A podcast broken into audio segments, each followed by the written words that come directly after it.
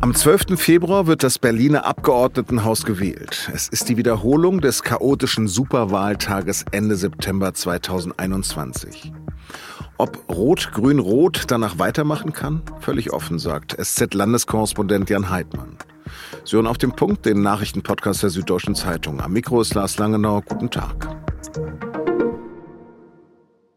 Pleiten, Pech, Berlin. So sieht das zumindest Bayerns Ministerpräsident Markus Söder.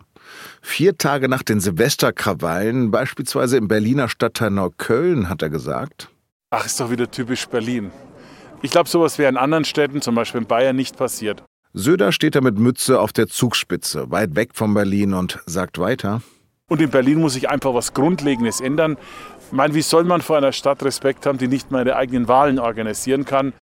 Rückblick. Der 26. September 2021 ist in der Hauptstadt ein Superwahltag. Die Berliner wählen gleich viermal. Parallel zu den Wahlen zum Abgeordnetenhaus, lokalen Bezirksparlamenten und dem Bundestag haben die Berliner auch noch über einen Volksentscheid zur Enteignung von Wohnungskonzernen zu entscheiden. Und am selben Tag läuft dann noch der Berlin-Marathon. Das ist wohl ein bisschen viel. Die Folge?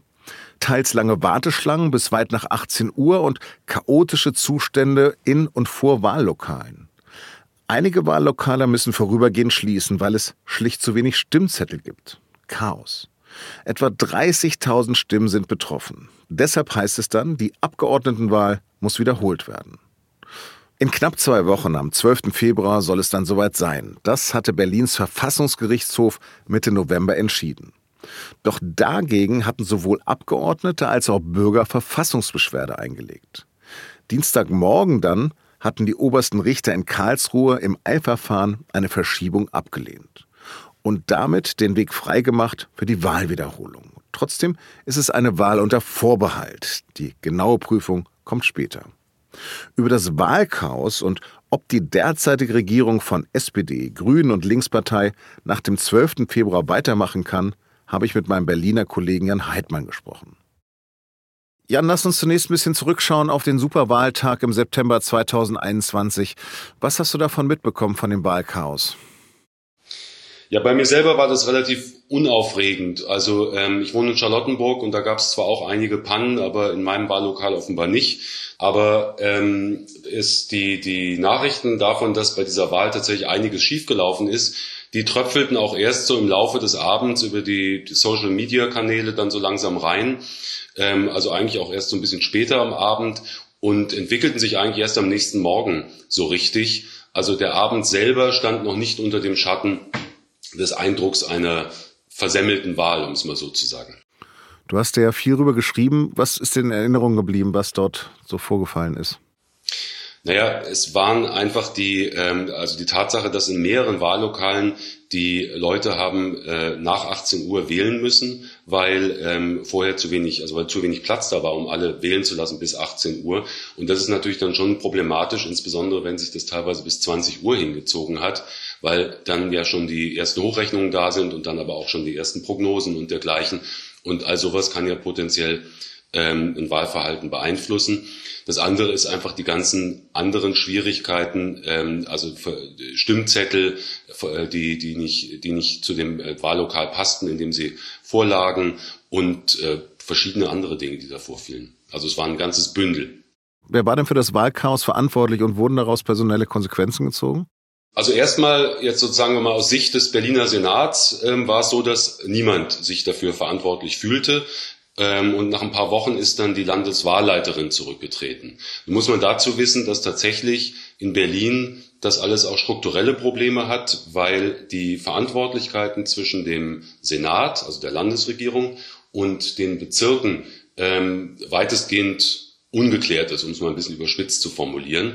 Und das führte jetzt bei dieser Wahl insbesondere dazu, dass sich weder in der Vorbereitung noch in der Durchführung dann bestimmte Stellen hauptverantwortlich dafür gefühlt haben. Und so haben sie sich danach dann eben auch verhalten. Ähm, das zog sich dann aber auch noch weiter bis ins äh, vergangene Jahr, als dann ähm, die, die, ähm, das Landesverfassungsgericht die Wahl für ungültig erklärt hat. Da stand dann nochmal die, zur Rede, dass ob nicht der Innensenator, der frühere, zurücktreten müsste, weil er nämlich inzwischen auch Bausenator ist. Und ähm, da sagte er, er würde sich zwar jetzt, er würde ein wenig Verantwortung jetzt spüren für dieses Desaster bei der Wahl, aber zurückgetreten ist er trotzdem nicht. Wir haben jetzt anderthalb Jahre später.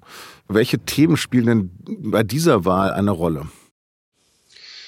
Also einmal wird natürlich die Wahlwiederholung selbst viel thematisiert, also insbesondere eben jetzt sagen wir mal bei der CDU und bei der FDP, also diese Chance, die da ja darin steckt, ähm, eben jetzt einen anderen Senat zu wählen. Berlin wird ja derzeit von einer Koalition aus SPD, Grünen und Linken gewählt und äh, CDU und FDP hoffen jetzt auf die Chance, das Rote Rathaus zu bekommen, einziehen zu können. Und dann geht es aber auch um die ganzen Berliner Themen, also sozialer Ausgleich, klimagerechte Stadt, ähm, es wird viel mit dem, also die SPD, insbesondere Franziska Giffey, die regierende Bürgermeisterin, will, ähm, wirbt mit dem 29-Euro-Ticket, was hier in Berlin seit Oktober gilt und was die SPD durchgesetzt hat. Ähm, also das ist im Prinzip die gesamte Klaviatur, die hier eine Rolle spielt, bis hin eben auch zur Wohnungspolitik. Mhm. Und welche Rolle spielt bei dieser Wahl die chaotische Silvesternacht in manchen Berliner Stadtteilen? Also eine Folge ist zum Beispiel, dass die Möglichkeit eines schwarz grünen Bündnisses ähm, gesunken ist dadurch, weil die Grünen durch, die, durch das Verhalten der CDU hier gegenüber, die Aussagen gegenüber den Menschen mit Migrationshintergrund, da natürlich sich unheimlich äh, schwer tun, jetzt mit der CDU zusammenzugehen. Ähm, das Thema, sagen wir mal, dysfunktionale Hauptstadt, das schwingt ähm, an vielen Stellen mit, insbesondere eben auch bei der Opposition, also bei der CDU und bei der FDP. Und ja, insofern spielt das eine Rolle. Außerhalb Berlins macht man sich ja gerne über die Hauptstadt lustig. Söder erst kürzlich. Wie kommt denn das in Berlin an? Diese Dinge kommen hier nicht so besonders gut an. Auch die Forderungen von Alexander Dobrindt, auch einem CSU-Politiker, äh, möglicherweise auch den Länderfinanzausgleich für ähm, Berlin zu kürzen. Solche Sachen kommen hier natürlich nicht so gut an. Auf der anderen Seite, glaube ich, gibt es schon eine große, einen großen Unmut über die ähm, über das Linksbündnis aus SPD, Grünen und und Linken, das ja jetzt hier auch schon davor fünf Jahre lang regiert hat. Dann lass uns doch mal zusammen eine Prognose wagen. Wird denn Franziska Giffey trotzdem regierende Bürgermeisterin bleiben?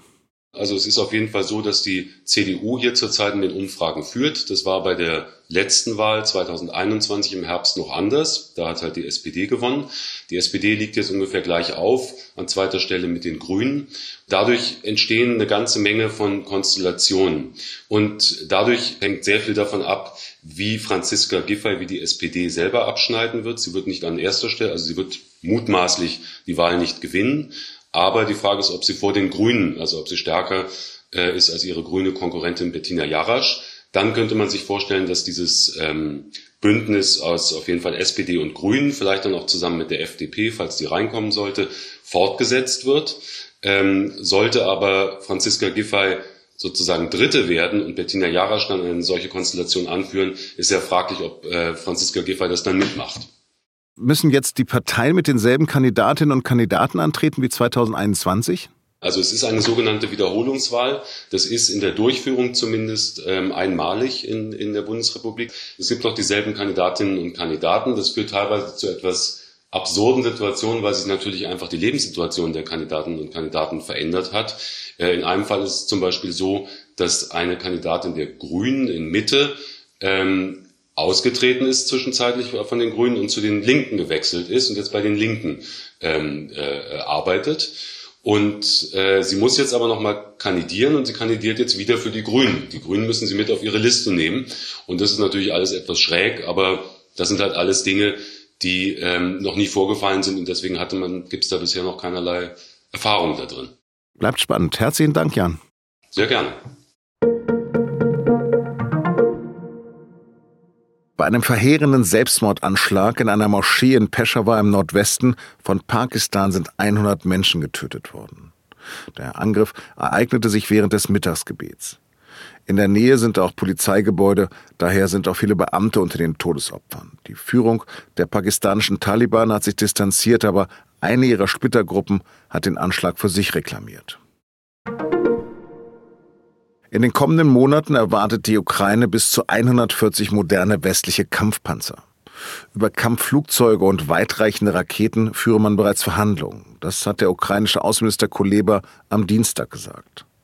Laut einem SZ-Bericht hat die Bundesregierung im vergangenen Jahr die verfügbaren Panzerbestände bei der Bundeswehr nicht geprüft. Erst Boris Pistorius, Nachfolger von Christine Lamprecht im Amt des Verteidigungsministers, hat eine Prüfung angeordnet. Alle Räder stehen still, wenn dein starker Arm es will. Altes Arbeiterkampflied von Anno 1863 an diesem Dienstag in Frankreich in die Praxis umgesetzt. Es ist der zweite große Streik seit Jahresbeginn, unter anderem an Schulen, bei der Bahn und in Raffinerien. Grund für den Streik, Präsident Macron will das Renteneintrittsalter von 62 auf 64 Jahre hinaufsetzen. Ein Großteil der Opposition ist aber dagegen.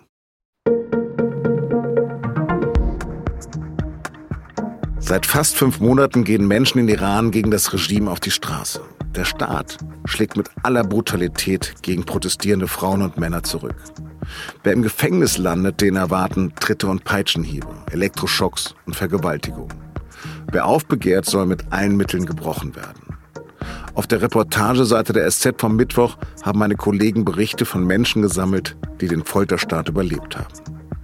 Lesen können Sie diese erschreckenden Berichte mit einem Digitalabo bereits am Dienstag ab 19 Uhr. Redaktionsschluss für Auf dem Punkt am 31. Januar war 16 Uhr. Produziert hat die Sendung Emanuel Pedersen. Auf Wiederhören und bleiben Sie uns gewogen.